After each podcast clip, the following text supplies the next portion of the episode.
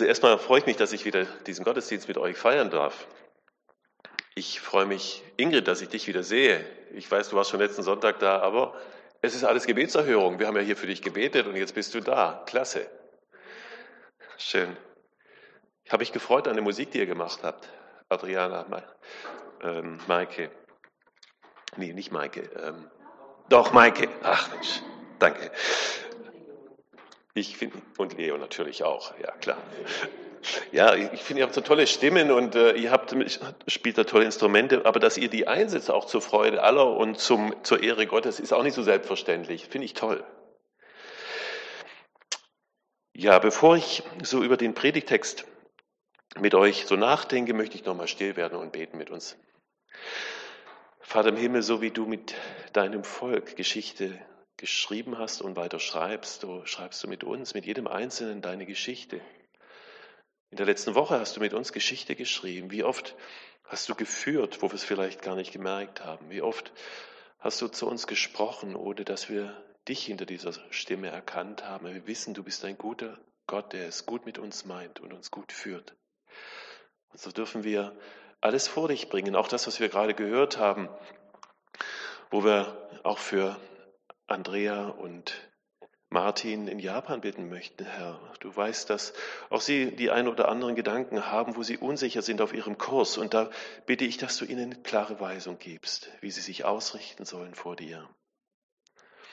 Wir haben gehört von Wolfgang, dass er seine Prüfung hat und sie ist ihm wichtig, sie ist uns wichtig und wir bitten einfach, dass du gut führst.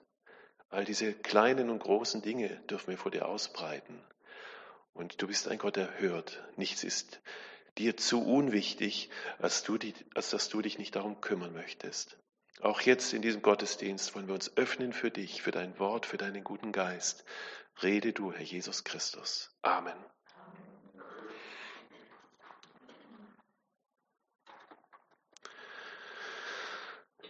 So ein uralter Text, viele tausend Jahre alt und trotzdem irgendwie aktuell. Wir sind ja in unserem Leben immer wieder so mit, mit neuen Verhältnissen konfrontiert. Neue Verhältnisse, Veränderungen fordern uns heraus, fordern uns heraus, uns anzupassen. Wir merken es in unserer Gesellschaft ganz aktuell. Wir sind immer wieder gefordert, uns auf neue Situationen einzustellen. Wie sollen wir unser Land ausrichten? Wie sollen es die Politiker ausrichten? Wie sollen sie umgehen mit einer neuen Situation in den USA? Mit einem Herrn Erdogan?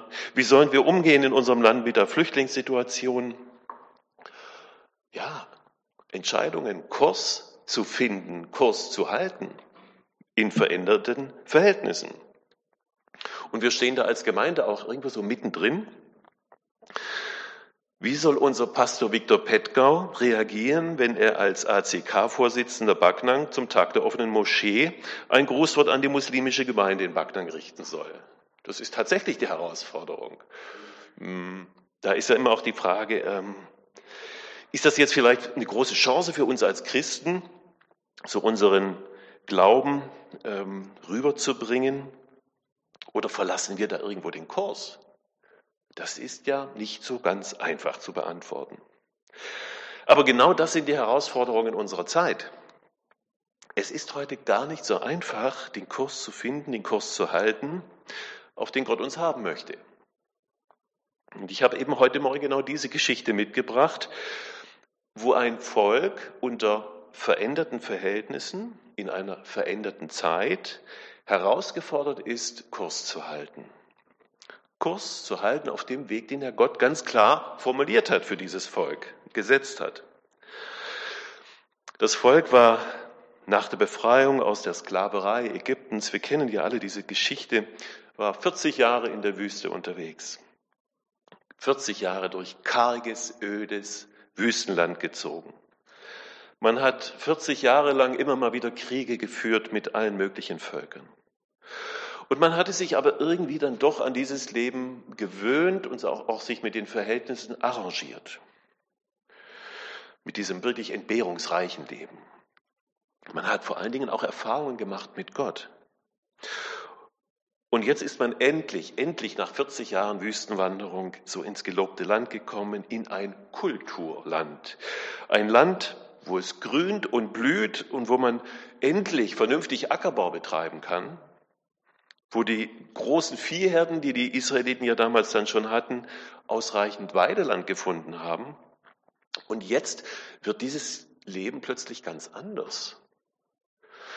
Und überhaupt ist in diesem Land wirklich alles anders. Man muss sich umstellen vom Nomadenleben in ein, ja, angesiedeltes Leben auf festem Land, leben unter ganz neuen Umständen mit auch anderen Menschen, auch mit anderen Kulturen.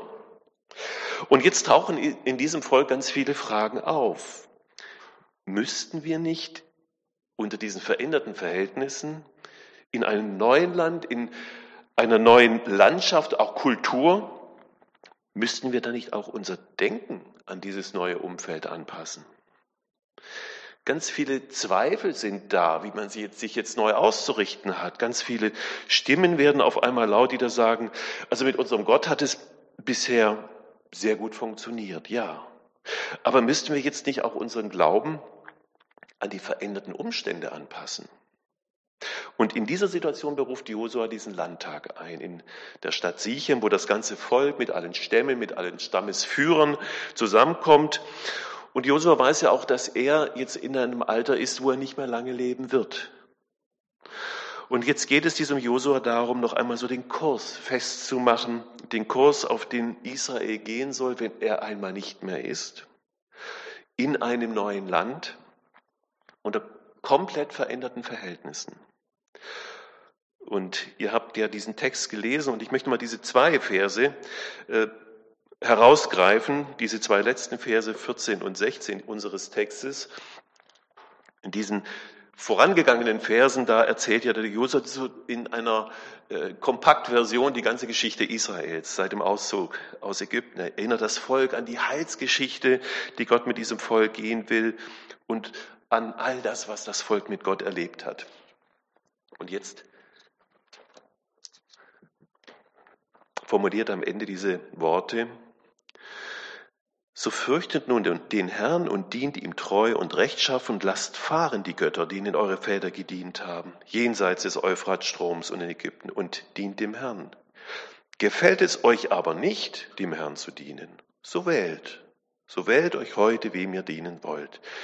Den Göttern, denen eure Väter gedient haben, jenseits des Stroms, oder den Göttern der Amoriter, in deren Land ihr wohnt. Ich aber und mein Haus wollen dem Herrn dienen. Ihr merkt, das war ein ganz sensibler Punkt damals. Es war in der damaligen Zeit und Welt Israels tatsächlich so, dass die Leute die Überzeugung hatten, dass in jedem Land eigene Götter herrschten. Dass jedes Land seine Götter hat und dass diese Götter nicht umziehen. Damals war es auch so, dass es für jeden Bereich des Lebens einen Gott gab. Für die Landwirtschaft gab es den Gott äh, der für reiche Ernte zuständig war. Für die Kriegsführung gab es die, die Kriegsgötter, für die Landwirtschaft gab es die Fruchtbarkeitsgötter, für die reiche Nachkommenschaft auch. Und so hat man die verschiedenen Lebensbereiche so den verschiedenen Göttern zugeteilt. Und genau daraus entstanden jetzt diese vielen Fragen, die das Volk dem Josua damals unter die Nase gerieben hat. Müssen wir uns nicht mit den religiösen Erfahrungen der Einheimischen hier auseinandersetzen? Also unser Gott, an den wir bisher geglaubt haben, der war, der war ja gut für die Wüste. Das war vollkommen in Ordnung. Das hat auch gut geklappt im Kampf mit den Völkern, im Kampf um täglich Brot und Wasser. Aber kennt sich dieser Gott auch mit der Landwirtschaft hier in dieser Region aus, hier unter diesen neuen Verhältnissen? Das war eine ganz konkrete Frage, die die Menschen damals umgetrieben hat. Können wir mit unserem Gott so weitermachen? Oder müssen wir nicht sagen, also die Menschen hier, die haben doch gute Erfahrungen gemacht mit ihren eigenen Göttern, mit den, mit den Balen und den Astarten und was es nicht alles gab. Die kennen sich aus und scheinbar fahren sie gar nicht schlecht damit. Schaut mal diese großen Früchte, schaut doch diese reichen Ernten an. Müsste man sich mit denen nicht irgendwie arrangieren? Äh, und wenn wir diese Geschichte lesen, dann kommt es das auch irgendwie bekannt vor. Da, wenn wir ins Neue Testament reinschauen, dort im Neuen Testament finden wir ein römisches Weltreich mit einer, wir sagen, pluralistischen Religionskultur. Das war damals eine bunte Vielfalt an ungezählten Göttern und auch Religionen. Und wenn man in dieser Zeit einen bestimmten Gott anbeten wollte, dann schloss das ja nicht aus, dass man nicht auch noch zehn oder zwanzig andere Götter anbeten konnte. Man konnte ganz beliebig verschiedensten Religionen anhängen und bei den ganzen Riten und Kulturen auch mitmachen. Das war überhaupt kein Problem. Hat überhaupt niemand gestört. Schwierig war es damals nur, wenn man bei diesem bunten Religionsmischmasch nicht mitmachte. Schwierig war es, wenn man nur einen, einen Gott verehrte, der alle anderen Götter in Frage stellte. Das war problematisch. Schwierig war es damals, wenn man Christ war, in diesem damals neutestamentlichen Zeit, Zeitraum. Und das war damals ja nicht wesentlich anders als heute. Was haben wir heute? Wir haben auch eine pluralistische Gesellschaft. Wir leben heute in einer multikulturellen Gesellschaft, sagen wir, so, in, so wie in der damaligen antiken Zeit. Und bis heute sind es die gleichen Fragen. Müssen wir unseren Glauben nicht anpassen? Andere Zeiten, andere Sitten, andere Länder, andere Sitten. Welchen Kurs fahren wir? Darf eine neue Generation nicht den Kurs nochmal ja, neu für sich regeln? Ich denke, wir kennen solche Fragen. Wir werden ja mit denen auch draußen konfrontiert. Können wir heute noch an dieses uralte Buch der Bibel glauben? 2000 Jahre sind vorbei und wir lesen immer noch diese uralten Texte. Können wir es uns noch leisten, in dieser modernen Zeit noch mit solchen alten Geschichten überhaupt darum zu, hier, darüber zu predigen? Können wir es uns noch leisten, an diesen scheinbar so blutrünstigen Gott zu glauben, der seinen Sohn so grausam sterben lässt?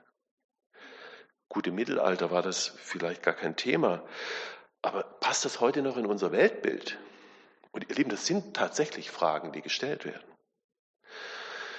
Können wir es uns heute überhaupt noch leisten, Leben, äh, leisten, Lebensregeln zu folgen, die zwei bis 3.000 Jahre alt sind? Müssten wir uns heute nicht so mit dem Lebensgefühl einer modernen Gesellschaft uns auch anpassen? Wer kann sich zum Beispiel heute noch, wer kann es sich heute zum Beispiel noch ernsthaft leisten, ein Versprechen abzugeben, bis dass der Tod uns scheidet?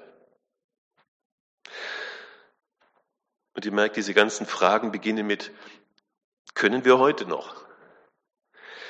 Und diese, diese Fragen, die tragen im Rucksack Gepäck immer den Anspruch mit sich, für veränderte Umstände braucht es einen veränderten Glauben. Und das ist die Ausgangslage bei diesem Landtag in Sieche. Und das ist unsere Ausgangslage bei allen Fragen, die uns so mit den Strömungen der Zeit immer wieder begegnen. Schauen wir uns nochmal so unseren Text an. Was hat der Josua hier gemacht? Wie ist der Josua diesen, diesen Ansprüchen und diesen Anfragen begegnet? Hält er den Leuten eine Moralpredigt? Ist er zornig? Droht er, dass er sagt, wenn ihr nicht, dann? Nein, macht er nicht. Ich möchte diese drei Punkte nochmal herausgreifen, die die Rede des Josua hier so bedeutsam machen. Drei Punkte, für die die für uns heute genauso wichtig sind wie für das Volk Israel damals. Und der erste Punkt ist, um Kurs zu halten, muss ich wissen, was der Kurs ist. Um Kurs zu halten, muss ich wissen, was der Kurs ist. Ich muss die Wegweisung Gottes kennen. In den ganzen vorausgegangenen Versen, wir haben es ja gerade gelesen, ähm, in dieser Zusammenfassung rezitiert Josua noch einmal die ganze Geschichte die Gott mit seinem Volk hatte, bis dahin. Er zeigt ihnen noch einmal auf, wie sich Gott machtvoll erwiesen hat. Alles, was Israel ist, hat Gott geschenkt. Israel lebte und lebt von der Güte Gottes, geführt und beschenkt. Und das ist der entscheidende Punkt, den Josua hier dem Volk klar macht. Wir bleiben nur dann auf Kurs, wenn wir nicht vergessen, was wir alles mit diesem Gott schon erlebt haben. Und wenn wir uns immer wieder daran erinnern, was wir ihm verdanken. In dieser Rückschau sollte das Volk erkennen, welche Geschichte Gott mit seinem Volk gemacht hat. Und welchen Kurs er mit seinem Volk weitergehen wird, dieser Gott. Und sollte erkennen, wer dieser Gott ist. Und ihr Lieben, ich glaube, unser Glaube ist elementar von der Erinnerung abhängig. Von ganz persönlichen Erinnerungen, wo ich vielleicht Bewahrung erfahren habe, wo ich ja Versorgung gespürt habe, Führung erlebt habe. Unser Glaube lebt ganz elementar von der Erinnerung, was dieser Gott für uns ganz konkret im Leben schon getan hat. Wenn ich wissen will, auf welchem Kurs ich in die Zukunft gehen soll, muss ich wissen, worauf mein Glaube beruht, worauf ich bauen kann. In dem Wort Gewissheit steckt ja das Wort Wissen. Ich muss wissen, wer Gott ist und was für einen Weg er mit meinem Leben hat, um dann auch Gewissheit zu empfangen. Das Problem ist natürlich, dass wir Menschen unheimlich vergesslich sind. Und unsere Vergesslichkeit kann schon zur Bedrohung werden für unseren Glauben. Und das ist so wichtig, dass wir das alles nicht vergessen, was wir diesen Gott schon erlebt haben, um den Kurs halten zu können. Wir werden sonst anfällig für, für Versuchung, für Verführung. Und wer aufhört, sich an die Führungen zu erinnern, wer auch aufhört, sich mit der Bibel zu beschäftigen, der läuft Gefahr, den Kurs zu verlieren. Wir brauchen Klarheit über den Kurs, wir brauchen klare Standpunkte, wir brauchen Positionen, klare Werte. Und mit den, mit den Werten, wenn ich das Wort jetzt mal in den Mund nehme, ist es so ein bisschen wie mit den Dämmen. Wer am Meer lebt, weiß, wie wichtig Dämme oder Deiche sind. Und die muss man bauen, solange das Meer noch ruhig ist. Wenn die Sache erst einmal so am Toben ist, wenn die Flut heranrollt, dann ist es zu spät, wenn man diese Dämme nicht gebaut hat. Und so, genauso ist es auch mit der Frage nach dem Kurs und nach der Frage nach den Werten. Die Frage, welche Werte bestimmen mein Leben, muss beantwortet werden, bevor der Sturm tobt. Man kommt sonst in so eine existenzielle Krise rein, wenn man merkt, oh, ich soll jetzt was entscheiden, wofür ich ja überhaupt keine Kriterien habe. Ich habe mir das vorher nicht überlegt. Und ich habe jetzt keine Ahnung, wie ich eine Weisung jetzt vom Wort Gottes her für mich in meinem Leben jetzt so umsetzen kann. Und es kommt ja in unserer heutigen Zeit eines dazu, dass die Entscheidungen immer komplexer, immer schwieriger werden. Gerade wenn es so um Wertefragen geht, um ethische Fragen, da wird es immer schwieriger herauszufinden, was der richtige Kurs ist. Und vor schnellen Antworten müssen wir uns, auch wir uns als Christen, hüten. Denn die Fragen und die Probleme der heutigen Zeit sind oft sehr komplex und kompliziert, gerade auch, weil sie im Wort Gottes nicht kon konkret behandelt werden. Also ist es für uns immer anspruchsvoll herauszufinden, was der richtige Kurs ist. Und wie gesagt, wenn man vergisst, sich in friedlichen Zeiten mit diesen Dingen zu beschäftigen, dann stellt man fest, wenn diese Fragen dann auf einen zurollen, dann ist es ganz schwierig, ähm, sich dann richtig zu entscheiden. Ich habe ein tolles Buch mitgebracht, das ich euch einfach empfehlen möchte. Das ist Werte von Stefan Holthaus, Werte, was Deutschland wirklich braucht. Tolles Buch, ich will jetzt keine Werbung machen, aber ich habe es gelesen und ich fand es ganz toll, gerade in dieser Thematik, über die ich gerade spreche. Ähm, da geht er drauf ein, wo er an sehr praktischen Beispielen aufzeigt, wie schwierig es gerade auch für Christen so in den kommenden 10, 15 Jahren sein wird, aber auch schon heute ist, zu bestimmten Fragen den Kurs zu finden.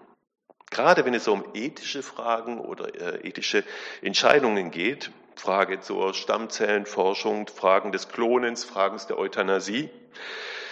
Aber diese Fragen können schneller, als uns lieb ist, auf uns zurollen und ins Leben reinplatzen und dann sollten wir uns schon vorher darüber Gedanken gemacht haben. Und diese Antworten sind wirklich nicht einfach. Wenn es beispielsweise um eine so grundlegende Frage geht, wann beginnt und wann, wann endet menschliches Leben? Und da denke ich jetzt weniger an die Frage nach der Abtreibung, die, die ist sicher in christlichen Kreisen weitestgehend geklärt. Aber schwierig wird die ganze Sache bei der Frage nach der Euthanasie. Also der Frage um einen glücklichen, zufriedenen Tod. Es gab ja jetzt in dieser Woche erst so eine Aufregung, vielleicht erinnert ihr euch in der Presse, um eine Entscheidung des Bundesverwaltungsgerichts, ich glaube, das war in Leipzig, wo gesagt wurde, dass in Ausnahmefällen der Staat den Zugang zu einem tödlichen Medikament durchaus nicht mehr verwehren kann. wo es ja um die Selbstbestimmung auch von Menschen geht. Ja, äh, da, da zu entscheiden, wo ist jetzt mein Standpunkt in dieser Situation, das ist schwierig. Und ich kann nur sagen, die Debatte um aktive Sterbehilfe ist voll im Gang und sie bewegt sich immer weiter in die Richtung, dass es eine Legalisierung früher oder später äh, geben wird. Aber da wissen wir aber auch, es gibt ja ein Gebot in der Schrift, du sollst nicht töten. Und man kann ja bestimmte Werte aus dem Wort nicht abhängig machen von bestimmten Befindlichkeiten oder Bedürfnislagen Einzelner, so sehr jedes menschliche Schicksal einem auch an die Nieren und ins Herz gehen mag. Also das meine ich mit Dämme bauen, bevor die Flut anrollt. Oder pränatale Diagnostik. Schlimmer Begriff, schwieriger, komplizierter Begriff, aber heute eine medizinische Möglichkeit für werdende Eltern feststellen zu lassen, ist das Kind im Mutterleib gesund oder muss man sich auf eine Behinderung einstellen? Aber es zeichnet sich eines ab, diese pränatale Diagnostik könnte bald zur Pflicht werden, um Eltern die Möglichkeit zu eröffnen, wenn ein absehbar behindertes Kind zu erwarten ist, dieses Kind abtreiben zu lassen, weil der Staat zum Beispiel nicht länger die Kosten für ein absehbar behindertes Kind übernehmen wird. Man kann diesen Trend so etwas schon beobachten, dass die Zahl der Betreuungsplätze für Behinderte stark zurückgefahren wird weil schlicht kein Geld dafür mehr da ist. Und der Zeitpunkt ist absehbar, dass Eltern dazu angehalten werden, dass behindertes Leben eben nicht mehr das Licht der Welt erblicken soll. Das sind die Dinge, die gespielt werden. Ich möchte sie jetzt nur mal so streifen, aber es ist konkret in unserer Diskussion. Und diese Fragen drängen so massiv rein und können gerade für Christen dann existenziell werden. Denn wenn sich beispielsweise, um bei diesem Beispiel zu bleiben, gläubige Eltern dann für ein behindertes Leben entscheiden, weil sie sagen, auch ein behindertes Kind ist ein von Gott gewolltes und von Gott geliebtes Kind, dann kann es sein, dass der Staat zukünftig sagen wird, da haben Sie sich jetzt aber ein schönes Hobby zugelegt, jetzt sehen Sie mal zu, wie Sie damit fertig werden. Auch finanziell zurechtkommen. Also ich will heute Morgen niemanden ängstigen mit diesen Beispielen, aber ich möchte uns alle nachdenklich machen, weil es schwieriger werden wird, den Kurs zu finden und den Kurs zu halten. Dazu braucht es Gottes Wort, dazu braucht es die Lehre, dazu braucht es auch ein sich auseinandersetzen mit der Bibel, auch im Miteinander nachdenken und reden darüber, wie wir bestimmte Entscheidungen so im Geist Gottes, im Geist der Bibel auch treffen können. Zweitens, um den Kurs zu halten, brauche ich entschiedene Menschen. Das ist wie bei so einem äh, Schiff, wo der Kapitän Kommandos gibt. Wenn seine Mannschaft nicht mitmacht, dann kann der Kommandos geben, so viel er will. Das Schiff wird den Zielhafen nicht erreichen. Wenn die Mannschaft bei jedem Kommando anfängt zu diskutieren, machen wir das jetzt oder machen wir es so oder machen wir es vielleicht doch anders, dann wird da nichts draus. Dann ist es der Anfang vom Ende. Und das wusste auch der Josua. Und deshalb fordert er seine Mannschaft, sein Volk zu einer Entscheidung auf. Wollt ihr noch diesem Herrn dienen? Wollt ihr das wirklich? Wollt ihr noch auf diesem Kurs laufen oder wollt ihr es nicht? Josua stellt sein Volk vor eine klare Entscheidung. Wollt ihr Gott folgen oder den fremden Göttern, die man hier so in der Region anbietet, anbetet? Hier macht er eins klar, lebendigen Glauben geht es immer nur auf der auf der Grundlage von klaren Entscheidungen. Er sagt, er sagt, Leute, es gibt kein sowohl als auch. Jesus sagt, ich bin der Weg. Ich bin der Weg, nicht ich bin ein Weg. Ich bin der Weg, die Wahrheit und das Leben. Lebendigen Glauben gibt es nie im diffusen, ich weiß nicht so genau sondern wir kommen nur dann voran, wenn wir so in einem Punkt klar sagen, jawohl, ich lege mich jetzt fest. Ich habe mich entschieden. Jetzt ist bemerkenswert, dass, diese Entscheidungsfrage von Josua vollkommen offen formuliert wird. Die durften sich wirklich entscheiden. Entscheidet euch, wem ihr dienen wollt. Ihr dürft wirklich wählen. Ihr könnt auch sagen, ja, hier den Ball, den finde ich viel attraktiver oder wir machen es lieber mit der Astade. Ja, sagt Josua, wenn ihr die für besser haltet, könnt ihr wählen. Das, was wir hier lesen, ist in dieser damaligen Zeit etwas völlig Einzigartiges. Da bekommt ein Volk die Freiheit eröffnet, den Glauben zu wechseln.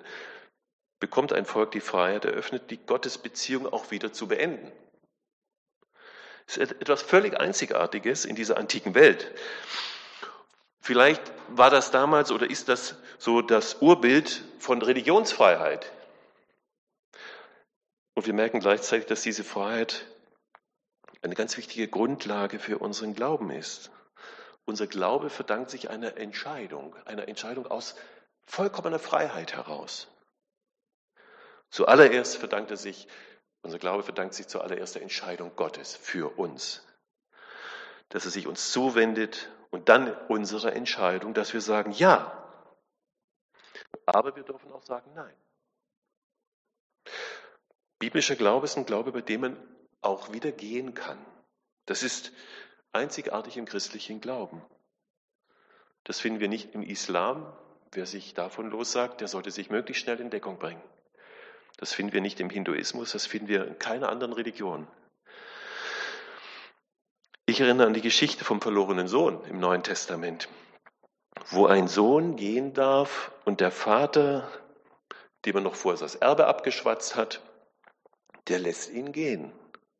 Und ich stelle mir diesen Vater so vor, der ganz genau weiß, wie diese Geschichte weitergehen wird mit seinem Sohn. Der ganz genau wusste, wie sein Junior dieses Geld und sein Leben an die Wand fahren wird. Das, ich glaube, das wusste der. Und dann stelle ich mir vor, wie dieser Vater so traurig an der Haustüre so seinem Sohn hinterher schaut, aber er lässt ihn gehen. Aber dass der Vater ihm die Freiheit gibt, zu gehen, das ist die Grundlage dafür, dass der Sohn wieder nach Hause kommt. Und genau das ist das, was Josua hier seinem Volk eröffnet. Wählt, wem ihr dienen wollt, aber wählt bitte. Trefft eine Entscheidung. Ohne eine klare Entscheidung wird das nichts in diesem Land. Werden wir den Kurs nicht halten können. Wisst ihr, wir brauchen Entscheidungen, weil es bei uns im Leben keinen, keinen geistlichen Hohlraum gibt. Wenn wir unser Leben nicht in Gott festmachen, werden automatisch andere Kräfte unser Leben besetzen. Und diese Kräfte fragen nicht erst, ob wir wollen oder ob wir nicht wollen, die kommen einfach. Die kommen so wie Einbrecher, die kommen so wie Hausbesetzer. Es gibt immer nur eine Alternative, entweder Gott oder die anderen Mächte. Dazwischen gibt es nichts. Auch wenn wir es uns vielleicht manchmal so als Illusion und uns dahin geben, dass wir so einen kleinen Glaubensbereich freihalten könnten ohne Entscheidungen. Nein, wir müssen, wir müssen klare Entscheidungen treffen in unserem Leben, auch gerade in geistlicher Hinsicht. Also um Kurs zu halten, braucht es entschiedene Menschen, braucht es klare Entscheidungen. Und drittens, um Kurs zu halten, brauche ich Vorbilder. Und da hat Josua diesem Volk ja alles eröffnet, worum es geht. Entscheidet euch. Aber er lässt sie nicht allein mit dieser Frage. Das finde ich so bemerkenswert. Sondern sagt dieser Josua dieses große Wort. Ich aber und mein Haus wollen dem Herrn dienen. Man beachte dieses kleine Wörtchen aber. Ihr könnt machen, was ihr wollt. Aber ich will es euch sagen, aber ich und mein Haus, wir wollen dem Herrn dienen. Er stellt sich damit so bewusst ein bisschen halt ins Abseits. Also ihr mögt vielleicht so denken und handeln. Ich aber, ich mache da nicht mit. Selbst wenn ich mit meinem Bekenntnis und mit meinem Gelöbnis hier ganz allein dastehen sollte, ich bleibe dabei. Ich und mein Haus wollen dem Herrn dienen. Ich glaube, dass wir hier bei einem ganz zeitgemäßen Problem stehen. Wer sein Leben an der Bibel ausrichtet heute und sich zu diesem Kurs bekennt, wird immer wieder mal in seinem Leben sagen müssen, ich aber, ich mache da nicht mit oder ich mache es anders. Und ich finde, was der Josua in dieser Situation tut, das ist in seiner Bedeutung kaum zu überschätzen. Er bietet sich als Vorbild an. Hört mal her, ich gehe diesen Kurs. Ich, Josua, gehe diesen Kurs. Also Josua ist eine Persönlichkeit, an der sich andere orientieren können. Der weiß ganz genau, viele Fragen sind sehr kompliziert und so uns geht es doch auch manchmal so. Vieles ist theologisch kompliziert, religiöse Fragen sind oft sehr dick und werden auch sehr kopfschwer manchmal diskutiert. Und da braucht es oder ist es sehr hilfreich, wenn wir Menschen haben, an denen wir uns orientieren können. Wo es einen Menschen gibt, dem ich vertrauen kann, dem ich mein Ohr schenken kann. Und da bin ich auch bereit, ihm zu folgen. Wir Menschen brauchen Vorbilder. Auch Vorbilder im Glauben. Und Josua bietet sich seinem Volk an, als Vorbild. Ich hatte ähm, vor zwei Wochen die Freude, meinen Freund Dietmar Ulrich bei uns im Backnang zu begrüßen, hat uns die Predigt gehalten und er hat so sehr praktisch aus seinem Erleben erzählt. Er ist in der Eheberatung tätig, in der Eheseelsorge, er ist im, äh, im Gefängnis im Seelsorgedienst und er hat so berichtet über viele jugendliche Straftäter. Äh, und immer wieder wird in diesen Berichten das eine deutlich, sagt er, das waren Leute, die keine Vorbilder hatten oder Leute, die nur schlechte Vorbilder hatten wo niemand da war in der Familie oder im Freundeskreis, die ihnen mal so einen positiven Weg oder einen Kurs gezeigt hätten. Was junge Menschen brauchen, sind Vorbilder, gute Vorbilder. Was sie nicht brauchen, sind vollkommene Vorbilder. Wir brauchen nicht die Helden, wir brauchen Menschen, die einfach offen und ehrlich über ihren Weg mit Gott erzählen.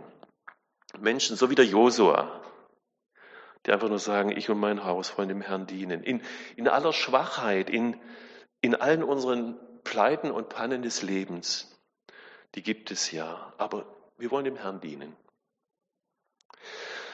Und ihr Lieben, das ist so mein Gebet auch, auch für mich ähm, im Beruf, in der Familie, in der Gemeinde, dass ich Vorbild sein kann in all den Bedingtheiten des Lebens. Manchmal ist es ja sehr kümmerlich und manchmal erschrecke ich über mich selbst, auch über Zweifel, manchmal auch die Ängste, die da sind. Aber ich möchte mit meinem Leben deutlich machen, ich und mein Haus wollen dem Herrn dienen. Und ich möchte euch alle dazu einladen, macht es auch so, wenn es euch nicht zu sehr abschreckt, aber macht es auch so. Und das soll unser Gebet sein, dass jeder hier, der hier ist, zu einer Persönlichkeit wächst, die anderen Menschen Orientierung gibt. Und da gibt es vielleicht auch Menschen in unserer Umgebung, die da sagen, ja, so will ich auch leben wie der oder die. Unser Leben ist immer eine Predigt. Mein Leben, mein Leben ist eine viel lautere Predigt als die, die ich heute Morgen halte.